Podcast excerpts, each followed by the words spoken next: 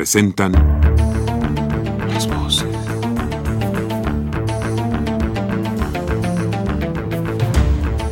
Voces. Las voces. Las voces. Voces. Las voces de la salud.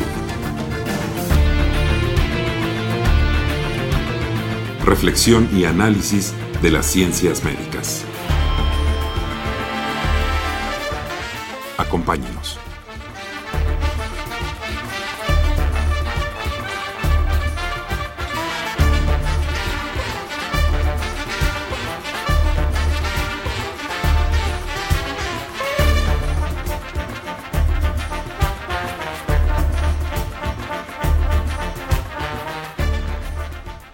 Muy buenas tardes, estimados radioescuchas. La Facultad de Medicina de la Universidad Nacional Autónoma de México y Radio UNAM tienen el agrado de invitarlos a que nos acompañen en su programa Las Voces de la Salud. Soy el doctor Andrés Aranda Cruzalta y el día de hoy para hablar sobre las principales alteraciones del estado de ánimo, distimia, depresión y bipolaridad, se encuentra con nosotros la doctora Silvia Ortiz de León. Como siempre los queremos invitar a que se comuniquen con nosotros a través del teléfono 55 36 89 89 con dos líneas o bien al 01 800 505 26 88 Lada sin costo.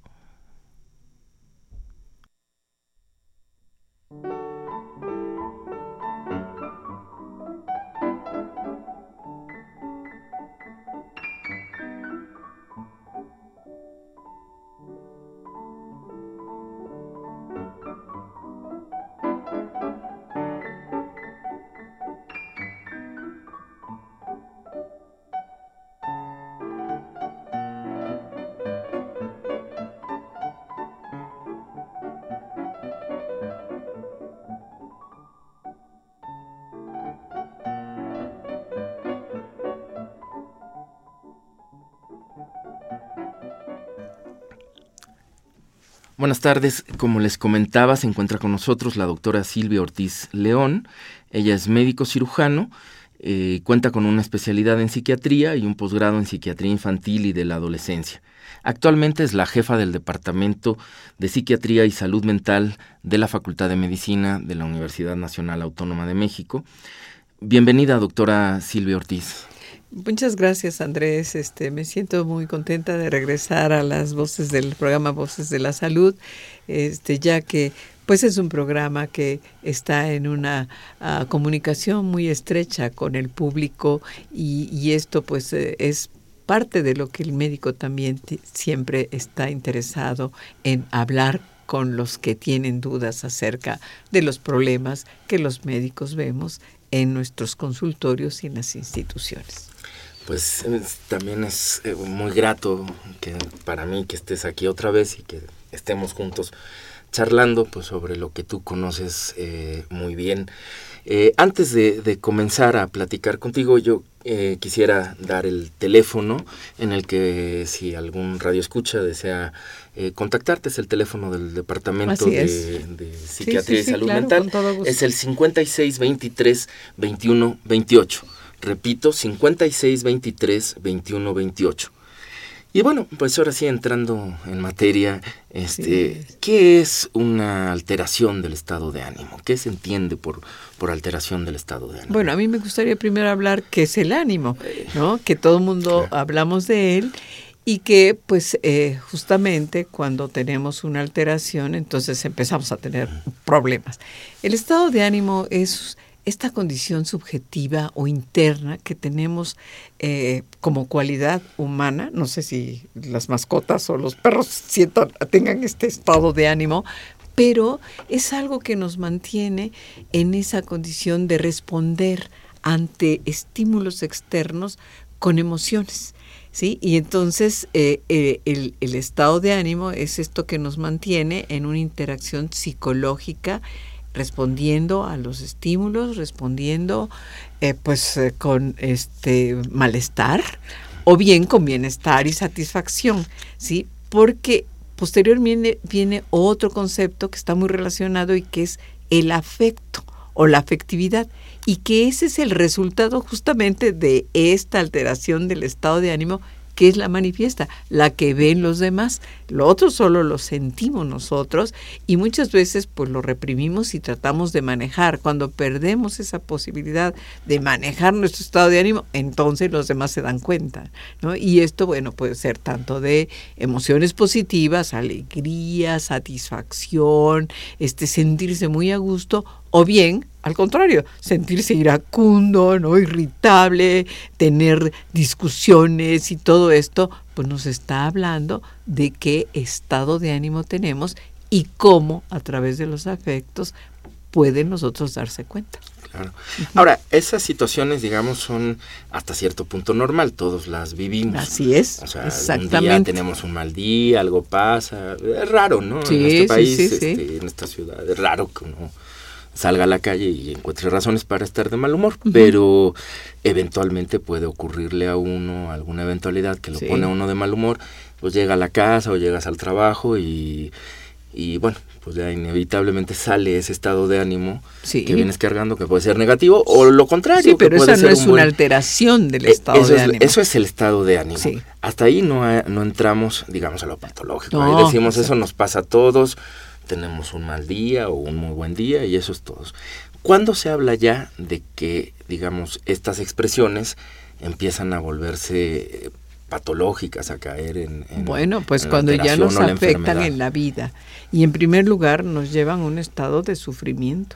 Empezamos a sentir esta, este malestar como una condición que nos impide, digamos, llevar a cabo nuestras actividades diarias con satisfacción. Entonces, cuando está alterado el estado de ánimo, pues empezamos a, notarnos eh, con una dificultad para em, hablar con los demás, por ejemplo, o bien también dificultades en, en el desarrollo de nuestro trabajo, dificultades en, en, la forma en que pensamos las cosas, porque empezamos a tener también pensamientos negativos o catastróficos.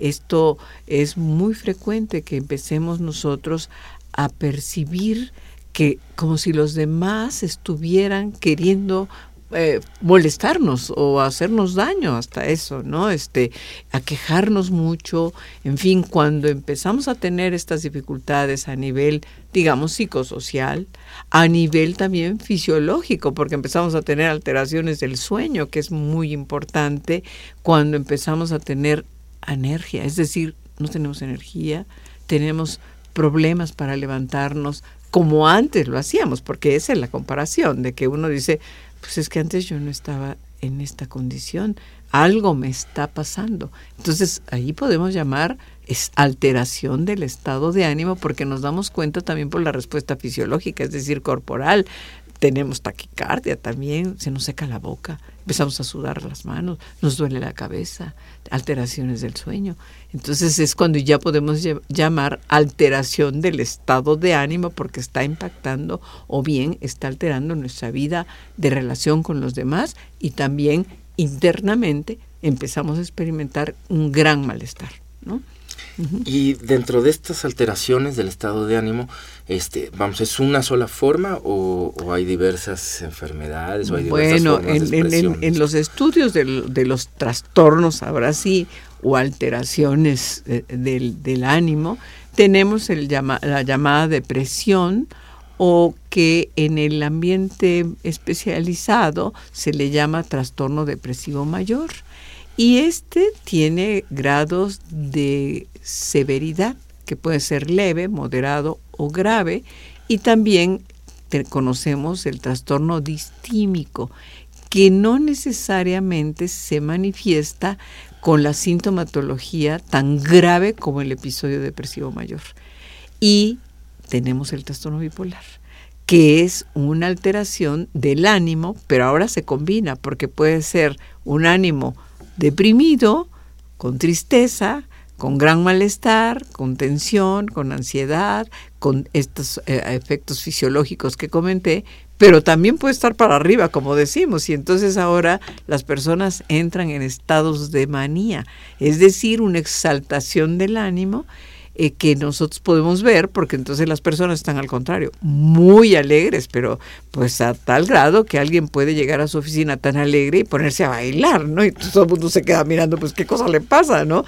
Este, y sobre todo en un lugar en donde no es adecuado, porque a lo mejor alguien puede bailar, ¿verdad? Con los compañeros y estar bromeando. No, aquí cuando llega con alguien que dice, espero, ¿por qué está haciendo esto? ¿Por qué está bailando aquí, no? Si estamos en una reunión o vamos a iniciar una reunión, pues como que no corresponde, ¿no? Cuando se está bromeando, cuando se está pues, charlando con los compañeros, ah, bueno, también alguien puede bailar, ¿verdad? Y, y animar al grupo, pero no, esto es fuera de lugar, ¿no? Entonces, es una euforia, una euforia excesiva, ¿no? Que se le llama manía, o, este, y entonces, pues esto también es desadaptativo, porque bueno, pues ya no está contemplando el entorno como para decir, y ni tampoco está funcionando el juicio, ¿no? Porque entonces ya no tienes autocrítica de decir, aquí no, sino eso es con los amigos, ¿no? Aquí no, como que aquí guarda uno compostura, ¿no? Entonces, ese podría ser el ejemplo de lo que el llamado trastorno bipolar que tiene estas dos manifestaciones que puede combinarse y puede ser a lo largo del día que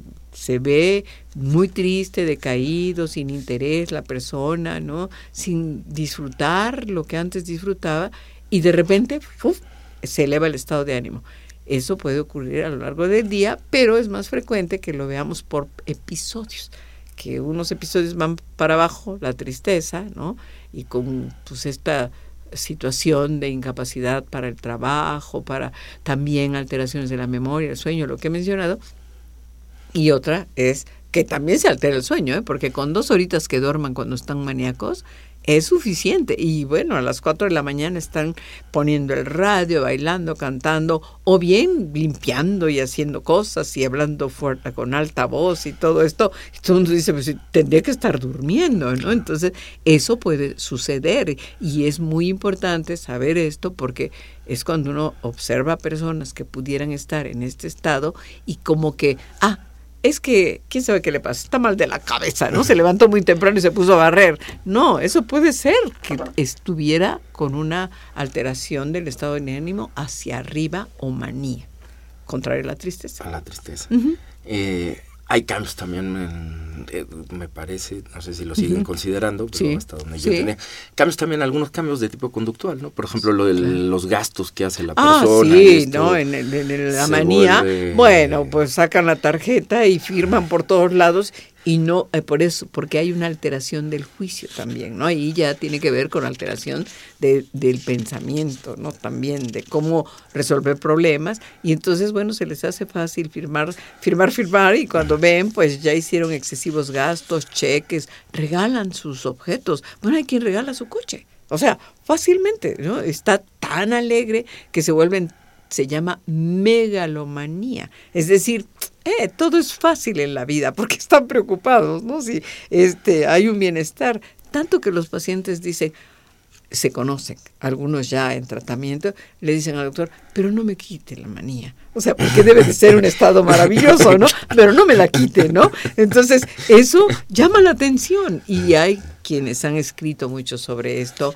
y también se habla de que en esos ese, ese intersticio, ah, digamos, entre manía y depresión, parece que también la creatividad es grande y por eso algunos eh, músicos, escritores, pintores, pues también tuvieron estos estados, ¿no? Y, pues era lo que pasaba. No me la quiten porque también esto se me acaba, ¿no? Esta, esta emotividad tan alta que me lleva a percibir el mundo diferente, ¿no? Entonces, pues sí, es, es una situación muy difícil, ¿no? Pero así lo dice.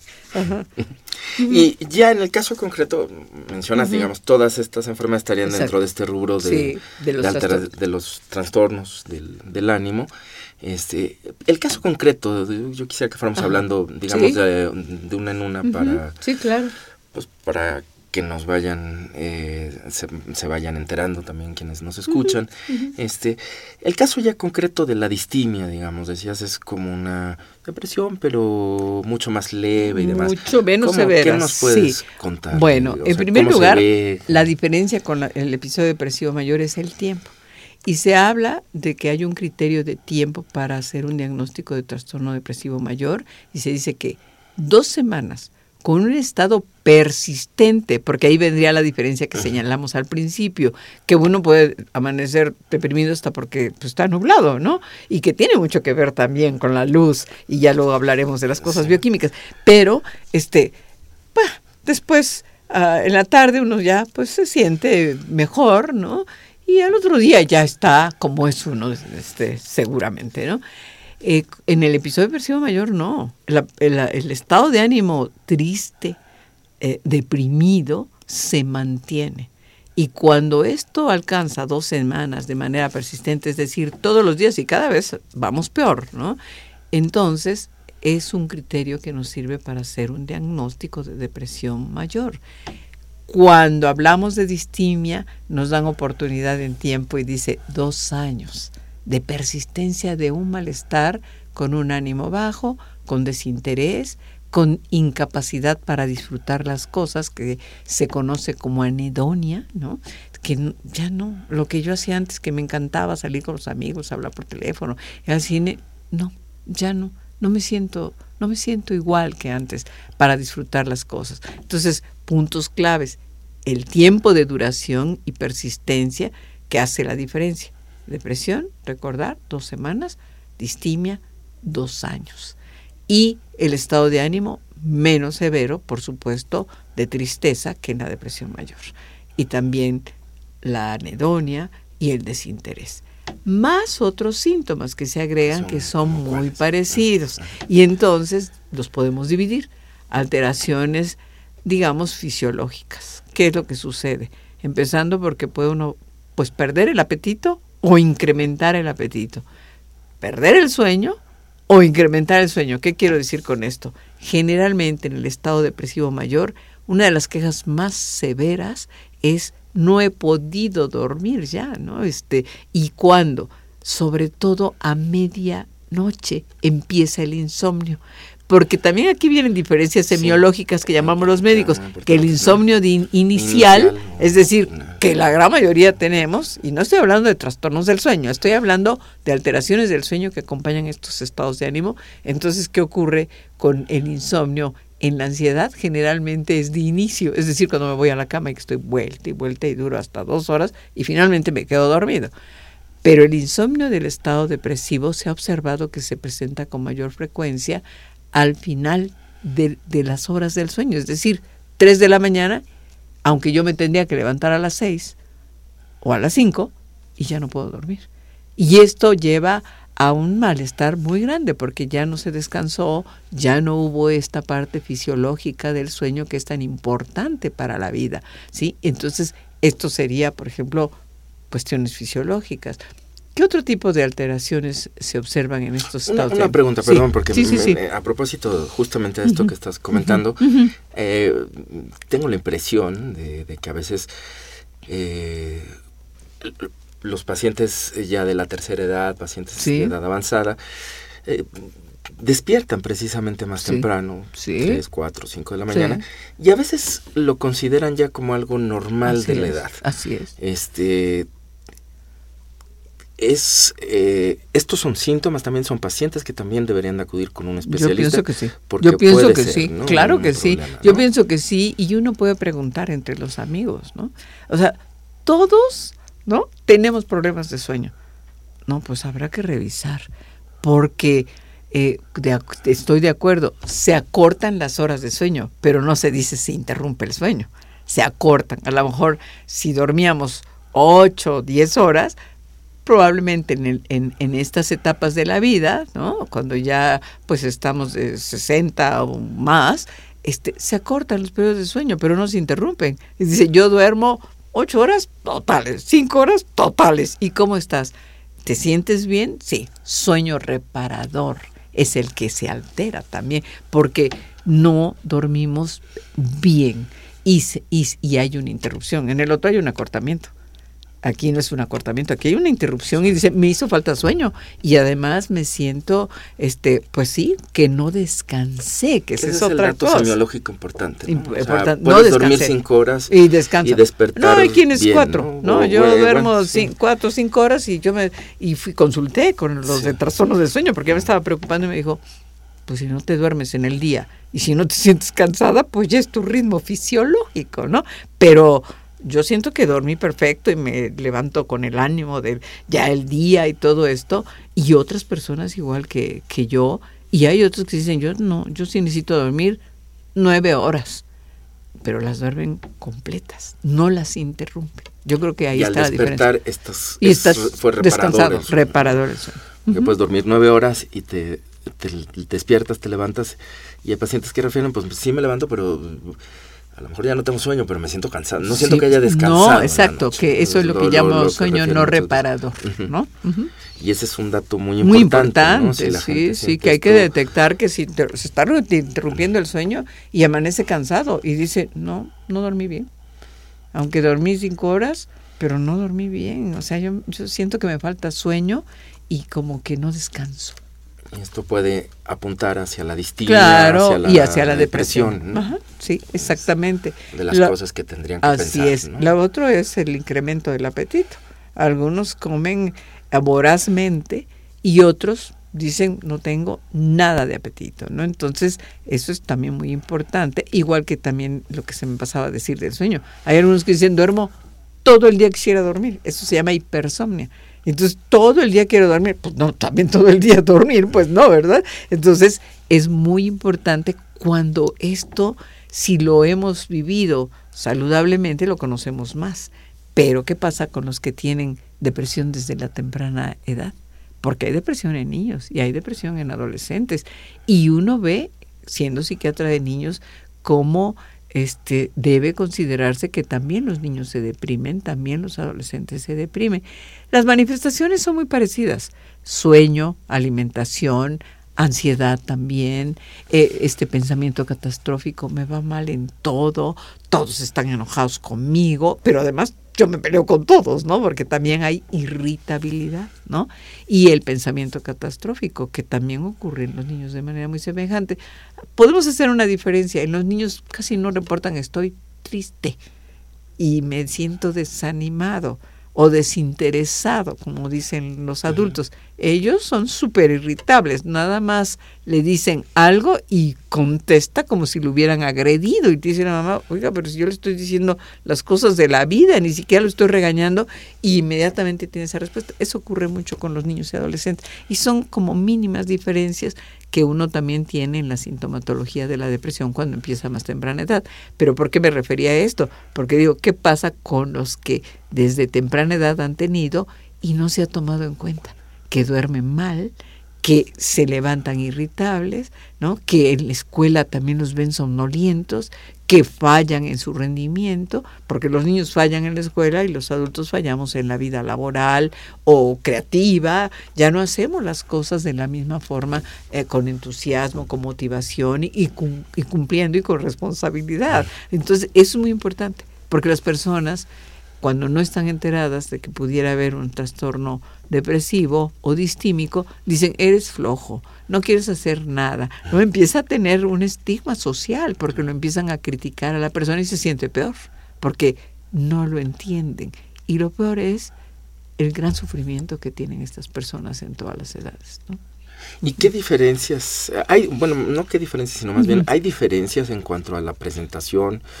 Los cuadros clínicos entre niños, adolescentes y personas eh, no, de hecho utilizamos los mismos criterios a excepción de la irritabilidad. Ah, y actualmente ha habido algunas pequeñas modificaciones, el peso también se ve eh, como un, se está señalando como un elemento importante en la adolescencia y en los niños que puede haber incremento del peso, ¿no? Al contrario en el adulto que generalmente pues hay baja de peso, ¿no? También.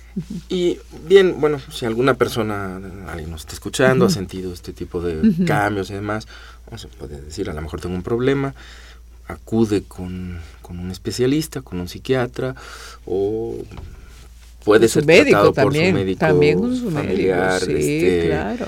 inicialmente.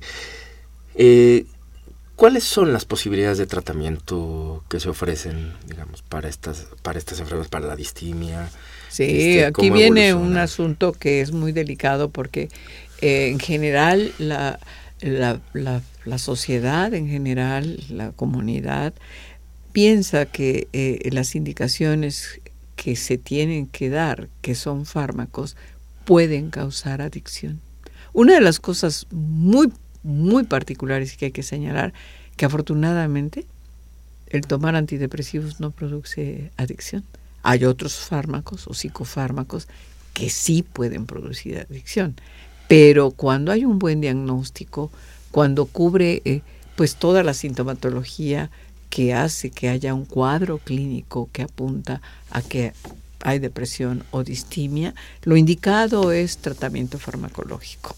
Y aquí, bueno, pues ya son cuestiones más específicas, bioquímicas, podríamos decir, eh, tiene que ver con el, digamos, con lo que se asocia en cuanto a etiología o, origen o causa, ¿no? Hay una asociación con factores bioquímicos y especialmente se trata de dos sustancias cerebrales, serotonina y noradrenalina. Y de hecho los fármacos están de alguna manera diseñados para ayudar al funcionamiento, digamos, de estas sustancias bioquímicas cerebrales a que eh, eh, pues estén presentes en, en, la, en, en, estas conexiones cerebrales y entonces no haya estas alteraciones. Y estos se llaman inhibidores de recaptura de serotonina, que actualmente son los que más se utilizan porque tienen menos efectos secundarios, porque también hay que hablar que los medicamentos dan efectos secundarios.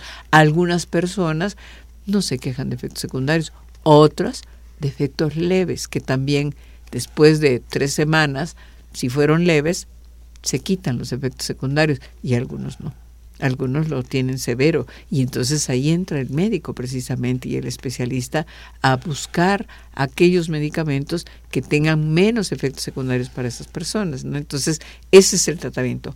Fármacos, fármacos específicos que tienen que ver con las alteraciones bioquímicas cerebrales que se han asociado y se han investigado y se ha comprobado. ¿Y quién lo puede comprobar? Alguien que ha estado deprimido y que toma antidepresivos y dice, volví a ser el mismo, ¿no? Entonces, ¿qué es lo que está ocurriendo?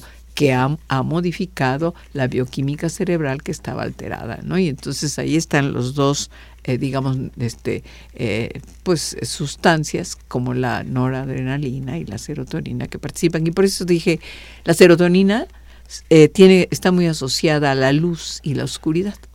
De ahí que también es muy importante, ¿no? Este, darnos cuenta eh, cómo el entorno físico está interactuando con nosotros, nuestro cerebro, nuestro cuerpo, y, eh, y esto este, tiene que ver con luz y oscuridad, la producción de serotonina principalmente. Por eso también se explica que haya más estados, mayor porcentaje de deprimidos en zonas en donde permanecen largos meses en oscuridad. Sí, en países nórdicos. Claro, sí, y por los, por supuesto las intervenciones psicoterapéuticas.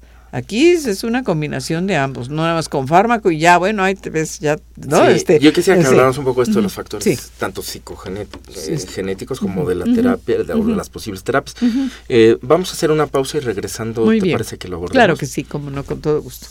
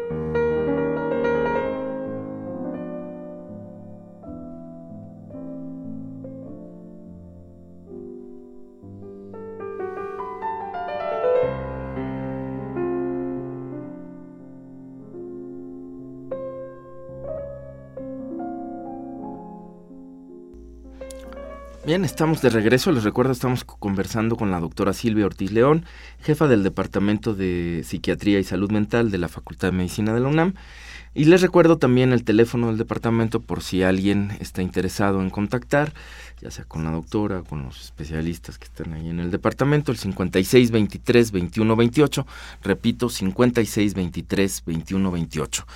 También aprovecho para hacer dos... Eh, los anuncios al aire, eh, se está haciendo una invitación a fumadores y exfumadores para participar en el proyecto de desarrollo de mensajes de texto que motiven a dejar de fumar. Los interesados pueden llamar al 55 54 31 99 36. Repito, 55 54 31 99 36 con la doctora Ponciano, que es quien hace esta invitación. Y Asimismo, el Departamento de Salud Pública y su programa de estudios de género y salud invitan al Seminario Permanente de Género y Salud con el tema Paternidad Adolescente entre el miedo, el enojo y la felicidad. Presenta el maestro Roberto Garda Salas, eh, coordina la doctora Luz María Moreno Tetlacuilo. Este evento se llevará a cabo el martes 5 de abril de 2016 a las 9.30, de 9.30 a 11.30 horas en el auditorio doctor Fernando Caranza de la Facultad de Medicina. Informes en, los, en el siguiente correo electrónico que es luzmtetlaseminario arroba yahoo.com. Repito, luz m tetla seminario arroba yahoo.com.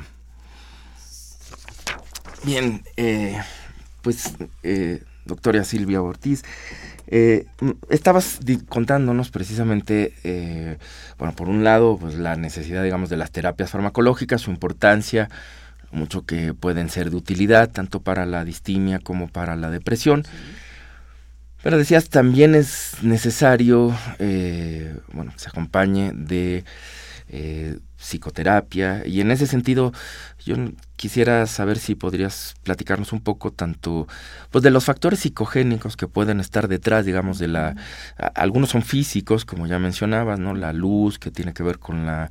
Eh, con el metabolismo de la serotonina, pero algunos otros eh, se conocen también otros factores que son más bien de orden psicogenéticos, si estoy correcto, si no me aclara, me, me corrige los términos, este, y, eh, y que también requieren, digamos, una ayuda en términos terapéuticos, ¿no? Sí, a, este tipo de tratamientos se le conoce como tratamientos bimodales. ¿Por qué? Porque es muy importante escuchar al paciente, con, tratar de entender qué es lo que a él le está haciendo sufrir para que él pues también haga conciencia de que tiene que hacer cambios, de que algo está ocurriendo en su forma de interactuar, en cómo vive las cosas internamente. Entonces, uno tiene que atender esa parte muy importante. En esos tratamientos este, bimodales se debe dar tratamiento farmacológico y una intervención psicoterapéutica. Bueno, hay distintas clases de intervenciones psicoterapéuticas y una de ellas pues es la psicoterapia individual, pero también eh, muchas veces está indicado la psicoterapia familiar dependiendo, digamos, de los conflictos que manifiesten las personas y de eh, pues la problemática que se esté generando. Y sí, es cierto, hay una relación de estos estados con condiciones a nivel de eh, el, psiquismo individual, ¿no? De, cómo viven las cosas las personas, los traumas que se hablan, ¿no? pero sobre todo lo que se ha visto más asociado es el abuso físico y sexual en la infancia, está muy asociado, por ejemplo, a, a los estados de, de, este, de trastornos del afecto. ¿no? Entonces, esto eh, tenemos que tomarlo en cuenta. Por otro lado, los factores psicosociales, como cuáles, pues tenemos condiciones de hacinamiento, tenemos condiciones de una gran violencia en el ambiente que lleva a estados muy críticos, digamos, de respuesta fisiológica, pero que estos van a impactar el funcionamiento cerebral, como lo que conocemos como estrés tóxico, ¿no? Entonces, esto tiene que ver con factores de interacción social eh, eh, eh de, de, las personas, ¿no? Con su medio, con su entorno social, entorno familiar, violencia, ¿no? Este, condiciones también pues en donde no se cubren las necesidades primarias, ¿no? Y sobre todo las, los antecedentes en etapas muy tempranas, ¿no? ¿Qué, qué, se, ¿Qué, se, entiende? No sé si podrías aclararle al público y a mí también. ¿Qué se entiende por estrés tóxico? Ah, bueno, pues, todos tenemos que estar estresados, todos. Eso es algo que nos pone en alerta, digamos, que nos está previniendo de riesgos, de, de que nos podemos visualizar nuestro entorno y tener pues lo mejor posible una respuesta ante una amenaza, ¿sí? Pero cuando esto se incrementa, digamos, cuando esto es muy severo, entonces ya también perdemos el control. Y es lo que se conoce como estrés tóxico que afecta a las personas porque sus condiciones de vida pues son eh, muy difíciles, digamos, sea psicológicas, este, sociales o también eh, biológicas, es decir, alguien que está enfermo, que tiene una enfermedad grave, un cáncer, una condición metabólica como la diabetes, lo que tanto ahora se está hablando, la obesidad y todo esto, eso también se asocia a un estado depresivo y entonces ahí hay factores sociales, factores psicológicos individuales, pero también del entorno, ¿no? Entorno social. Claro. Y ahora bien, con estos, esta terapia combinada, ¿no? Este, ¿cómo, ¿Cómo suele irle a los pacientes en general? En general, bien. Hay una buena respuesta a este tipo de tratamientos. Sin embargo, tenemos que señalar que hay algunas personas que no responden. Este, un médico no debe decir, con esto va a estar perfecto. ¿Por qué? Porque algunos sí están perfectos, ¿no? Y, y les decimos, aproximadamente entre cuatro y seis semanas ya vemos eficacia del, tratamiento farmacológico, de la intervención psicoterapéutica, se empieza a recuperar el estado fisiológico, se duerme mejor, se descansa más, empieza uno también a interactuar con los demás, ya no está aislado, el ánimo ese deprimido, ¿no? Y sin ganas y sin disfrute, lo empieza uno a recuperar.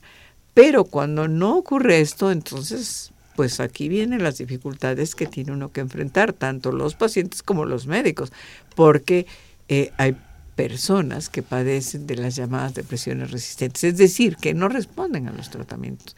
Es muy difícil ver una respuesta positiva con el tratamiento y entonces se ve uno en la necesidad de cambiar de fármaco y eso debe de advertirse cuando se da un tratamiento antidepresivo de que esto nos puede ocurrir, ¿no? Y entonces pueden decir, ¿quiénes son los que pueden tener depresión resistente? Bueno, pues ahí vienen múltiples factores, desde factores genéticos, de herencia, ¿no? Este, eh, digamos, eh, metabólicos, fisiológicos, que eh, van a determinar que haya una buena respuesta o no haya respuesta al tratamiento. Y eh, otra otra duda que me, que me surge en este momento es, eh, ¿qué tan importante es, digamos, el, el un diagnóstico oportuno, un diagnóstico temprano, ¿qué tanto incide en la evolución muy de estas, importante, aquí muy muy importante, es una pregunta muy importante y que por cierto la encuesta nacional de enfermedades mentales que se ha hecho en México en el Instituto Nacional de Psiquiatría, la doctora Medina Mora dice que para consultar por un trastorno o una enfermedad mental, un trastorno psiquiátrico, se tardan las personas hasta cuatro años. Cuando ya perdieron el trabajo, cuando ya reprobaron años los jóvenes y adolescentes y niños. O sea, pueden pasar muchas alteraciones en su vida social, en su vida personal y todo esto y llegan al tratamiento. Entonces, ¿por qué tan importante? Porque también aquí tenemos una condición que forma parte del cuadro clínico y que es el de la máxima gravedad, que es el suicidio.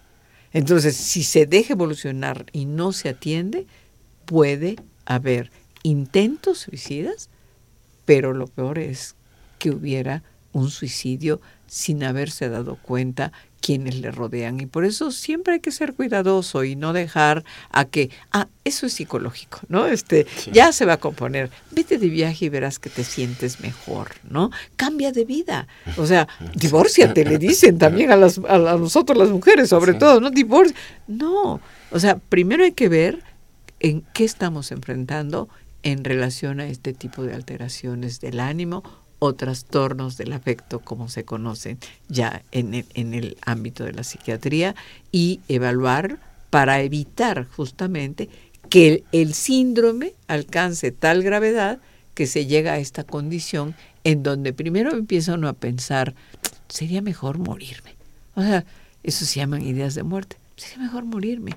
Con eso descansaría, como que todo ya, este, no, no, no, no me sentiría como me siento. Pero después empieza. ¿Y si, y si mejor me quito la vida? ¿No? Que sería la ideación suicida. Entonces, ¿y qué viene posteriormente? Pues voy a hacer un plan suicida. Y hay quienes planean esto, ¿no? Lo piensan y definitivamente quiero acabar con mi vida, ¿no? Entonces, ese es uno de los grandes riesgos de la depresión, además de los que ya dije. Bueno, pues si pasa tiempo, pues hasta el trabajo pierde uno, pierde uno dinero, pierde uno a la familia, porque la familia también se quiere deshacer, pues es una persona que, pues como que nada la anima, ¿no? Todo, ya hicimos todo y, y tú sigues igual, eso es eh, eh, muy frecuente en la familia, claro, por supuesto. Y es que también la familia tiene razón como un paciente que se encierra en su cuarto, que todo el tiempo está llorando, o bien que siempre se está quejando, que nada le gusta, que le llevan a algún lugar y, dice, no, yo me siento como un vacío, ¿no? Entonces, pero ¿cómo? Si te llevamos con la familia, te, si divirtieron, y hasta tú participaste, sí, pero no me sentía tan cercano como yo hubiera querido como antes, ¿no? Entonces, pues hay que escuchar, porque estas personas tienen un sufrimiento por esta condición, pues médica, podríamos decir, ¿no? Este, que está alterando de manera importante su vida. Sí, el, el ah, bueno, es que me surgen como muchas cuestiones en ese sentido, porque hablabas lo difícil que es el trato, por un lado, con la familia, con la sociedad, ¿no? El mismo Vamos, el mismo carácter, las mismas expresiones, a veces de ira, a veces de tristeza, la nodinia, todo, todo esto que, que, está presente en estos pacientes, pues muchas veces hace que, que se tire o que cueste trabajo, pero no solo afecta ese entorno, ¿no? A veces también me quedo pensando que tanto impacta, digamos, a la atención del primer nivel, ¿no? Que tanto los médicos, eh, que no somos especialistas y que a veces vemos estos pacientes, eh, médicos familiares, médicos generales, también dicen, bueno, pues es cuando ya es resistente el paciente, ¿cuál es la recomendación? Porque a veces puede empezar uno a decir, pues ya, ya mejor ya lo ya lo dejo, ¿no? o sea, ya, abandonar al paciente, lo cual es, muy grave. Sí, claro. Este Eso está muy relacionado también a que los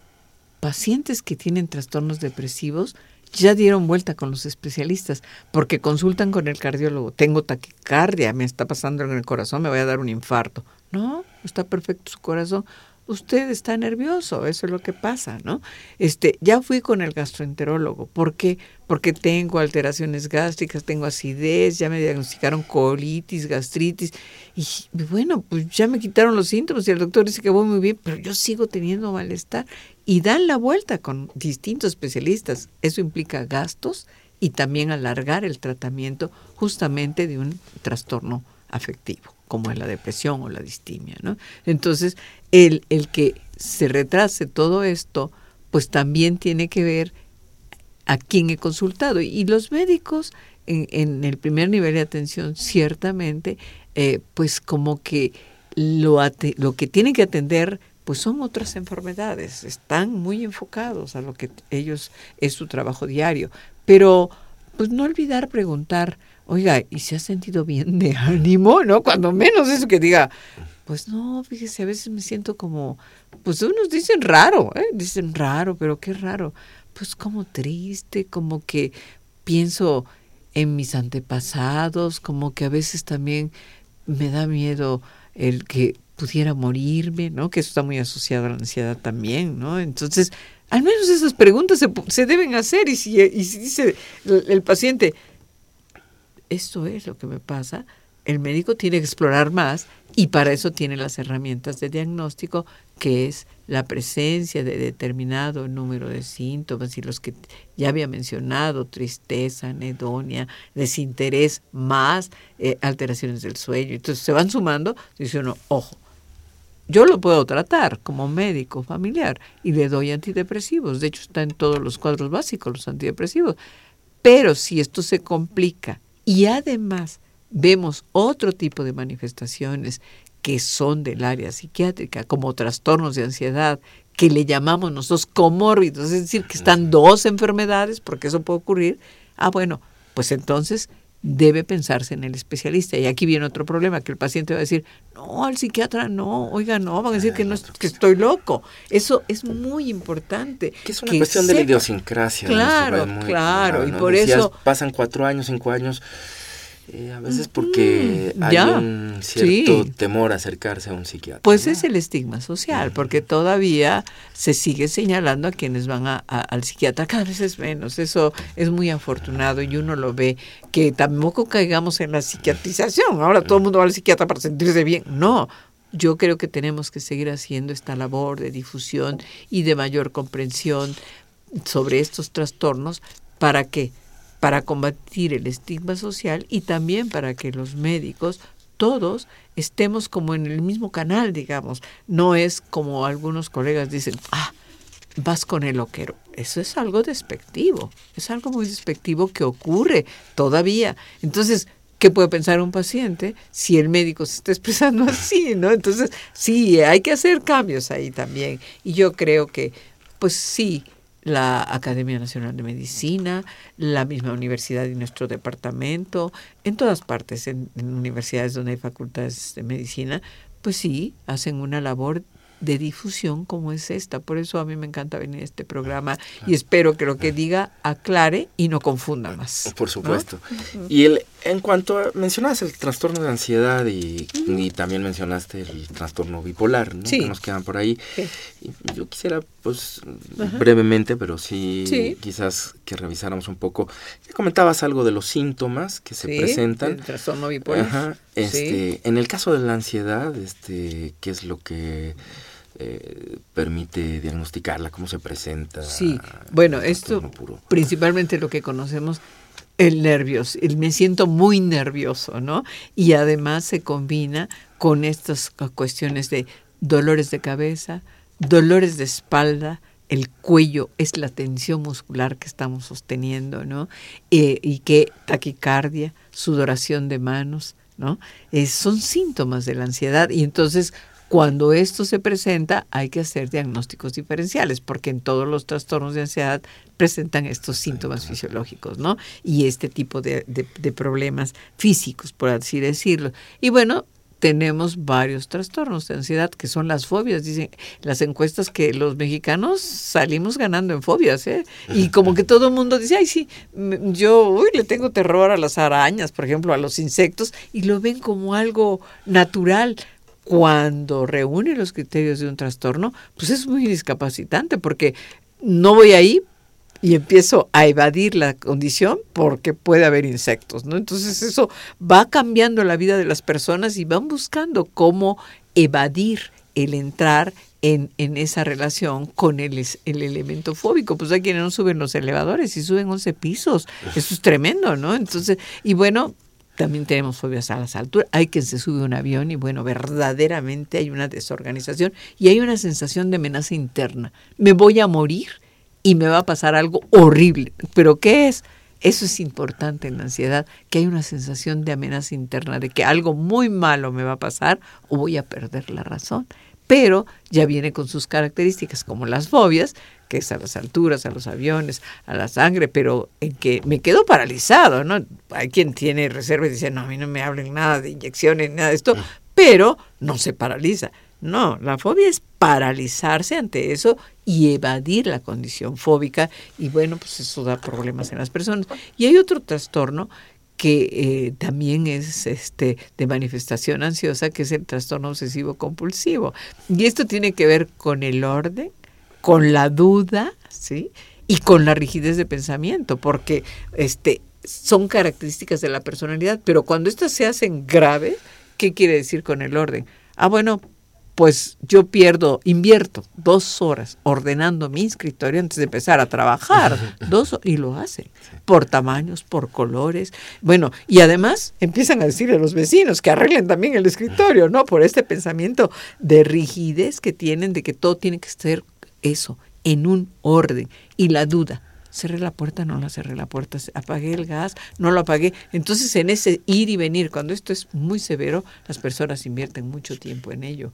Y eso les trae problemas, pues, con su entorno, en sus relaciones y el sufrimiento que les causa, porque no se pueden quitar estas ideas parásitas, por así decirlo, e irracionales. Ese es el trastorno obsesivo y compulsivo, que quiere decir que alivio mi ansiedad, pues volviendo a ver la puerta, si está cerrada, ya la aviso cinco veces, pues lo sigo haciendo para disminuir la ansiedad que me provoca este pensamiento rígido y, eh, digamos, irracional que se instala en, en, nosotros y que no nos deja vivir en paz, ¿no? Recordar que los trastornos mentales podría decir, ah, yo soy obsesivo. Ah, pues sí, qué bueno, la obsesión sirve porque entonces uno es disciplinado, ordenado, organizado, Ah, pero no soy, no me discapacita. Cuando discapacita, cuando disfunciona, por así decirlo, la persona, ojo, uno tiene que consultar. Eso es muy mientras, ¿no? mientras uno se percibe pues socialmente, ¿no? En la escuela, en el trabajo. Claro, claro, pero insisto, si yo soy obsesiva, bienvenido, porque entonces voy a terminar mis trabajos, voy a ser ordenado, voy a ser organizado y todo esto, pero no me discapacita y no invierto tanto tiempo en estar ordenando mi escritorio y entonces pues ya no terminé los planes de trabajo, ¿verdad? Porque ya invertí tiempo en eso, ¿no? Eso es discapacitar a las personas por este tipo de trastornos, ¿no? Y en el, en el caso del trastorno bipolar, este, los tratamientos que se ofrecen, sí, ¿qué tan efectivos sí, sí, bueno, sí son efectivos y, y aquí también viene otro asunto, porque yo he visto que muchas personas ahora van al laboratorio y dicen, voy a tomarme los niveles de litio. ¿Por qué? ¿Por qué lo estoy diciendo? Porque uno de los tratamientos para el trastorno bipolar son las sales de litio. Y entonces, pues piensan que porque no tienen litio, ¿no? Y van y se toman los niveles de litio. No, eso no es necesario. Se toman los niveles de litio cuando alguien tiene trastorno bipolar y le indicaron litio y se llama litemia porque puede ser tóxico si se pasa de determinados niveles en, plasma. Para controlar la Para controlar, exacto, exactamente. Y eso es lo que se A propósito que, mencionas esto, porque creo que también habría como muchas posibilidades de mitos. O sea, me parece que también culturalmente, o sea, fuera del contexto especialista de ustedes, los psiquiatras, este, pues se ha puesto de moda mucho a, propósito de la bipolaridad. este, Así ah, soy bipolar. decir que soy o aquel es o... O depre, soy depre. somos depres o somos bipolares. Y últimamente como esta parte de la bipolaridad, ¿no? Porque paso de un estado... Yo quisiera, no sé, si podrías hacer un poco hincapié en señalar, cuál es ese criterio claro de lo que es la enfermedad versus sí, claro, eh, que un escambio de estado de ánimo. pues yo puedo ser alegre y bueno, a veces pues bajar el ánimo. ¿Por qué? Porque me dieron una mala noticia y pues bueno, pues eso es natural. Y puedo estar muy contento porque me dieron una buena noticia, pero en la noche me dan una mala. Pues también, eso al contrario, diríamos estamos en una capacidad de que eh, estamos eutímicos, viene el impacto, digamos, eutimia es como una línea base, y entonces viene una mala noticia, ah, pues nos baja el ánimo, viene una muy buena noticia, pues nos da euforia, pero volvemos a nuestra eutimia, la línea base del estado de ánimo, ¿no? Entonces, ¿qué es lo que sucede con un trastorno bipolar? Yo ya lo dije, tiene otra vez que llevar a un estado de tal discapacidad que es muy difícil interactuar socialmente y que hay alteraciones muy severas de la fisiología del sueño, por ejemplo, de la actividad y de esto que ya se había mencionado, de excesos de gastos. Eso es lo que lo distingue. O sea, alguien que está muy alegre pues no se pone a gastar la quincena, ¿verdad? Pero alguien que está en manía sí se puede gastar la quincena en un ratito en ir a comprar o en pagarle las cuentas a todos, ¿verdad? Que están celebrando. Sí, así es. Muy bien. Este, pues estamos llegando a la parte eh, final del programa. Eh, no sé si, si, quisieras agregar algo, comentar algo en términos generales, tenemos algunos minutos. Sí, yo lo que recomendaría es que cuando nuestro estado de ánimo se altera de tal forma persistente, ¿no? es decir, dos semanas para la depresión o dos años ya llevamos en ese estado de ánimo a medias, como dicen las personas, ¿no? Este, es muy importante ir a consultar con su médico familiar. Ese puede ser el, primer, la primera etapa y también con el especialista y no estigmatizar, estigmatizar a las personas, los que, los que conviven con ellos, y también no subestimar lo que me pasa, porque hay quienes también, no, ya se me va a pasar, ¿no? Este, yo siempre he sido problemático. No, no, no, no hay que subestimar lo que a uno le pasa, uno tiene que saber, ahora sí que escuchar, escuchar nuestras propias condiciones emocionales y darnos cuenta que eso nos está llevando a interferir en, con todas las actividades que hacemos y también con nuestra vida y nuestra salud en general se ve afectada. Y no tener miedo de las indicaciones farmacológicas también. Sí que exijan al médico que les explique perfectamente bien qué van a tomar, cuánto tiempo, porque ya hay tiempos, hay estudios de seguimiento de 30 años, ¿no? Este, Los tiempos, los tiempos, creo que si en un minuto este, pudieras aclararnos. Sí.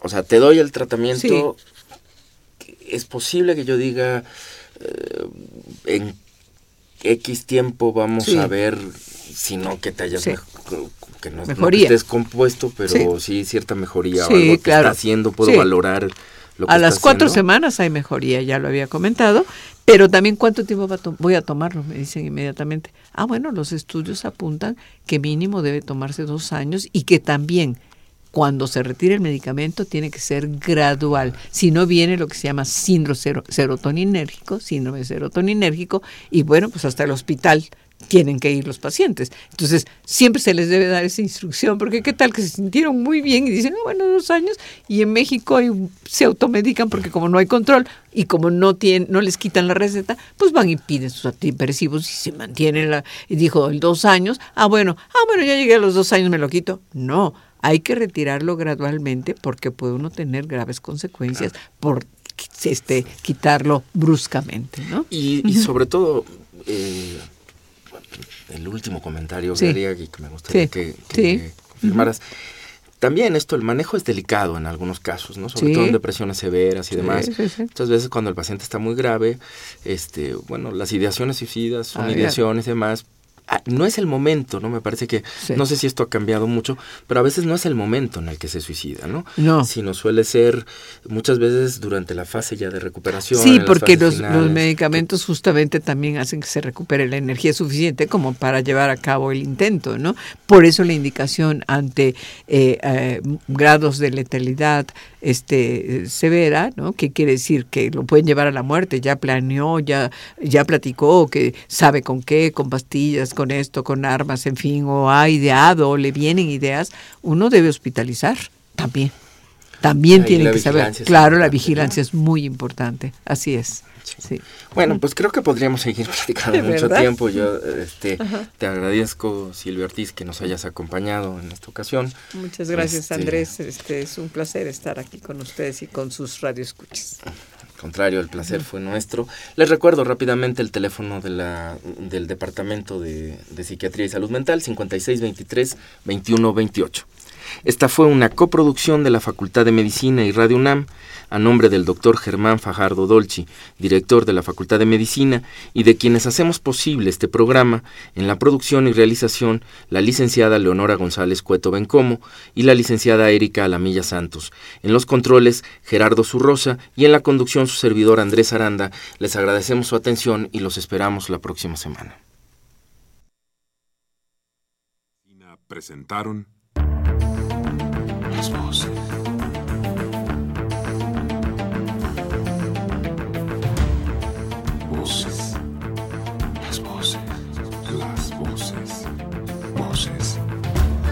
Las voces de la salud.